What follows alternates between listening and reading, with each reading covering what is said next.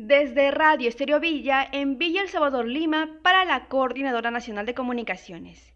El Hospital de Emergencias Villa El Salvador del Ministerio de Salud en Lima Sur recibió la donación de 154 balones de oxígeno que servirán para atender la creciente demanda de pacientes con COVID-19 que acuden al nosocomio por casos de emergencia.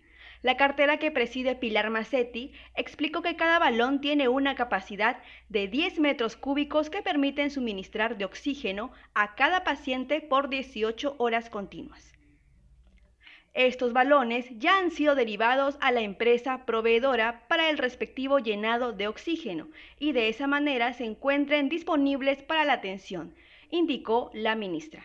La donación fue entregada por la Dirección General de Gestión del Riesgo de Desastres y Defensa Nacional en Salud del MINSA y está destinada a la atención de pacientes afectados por el COVID-19.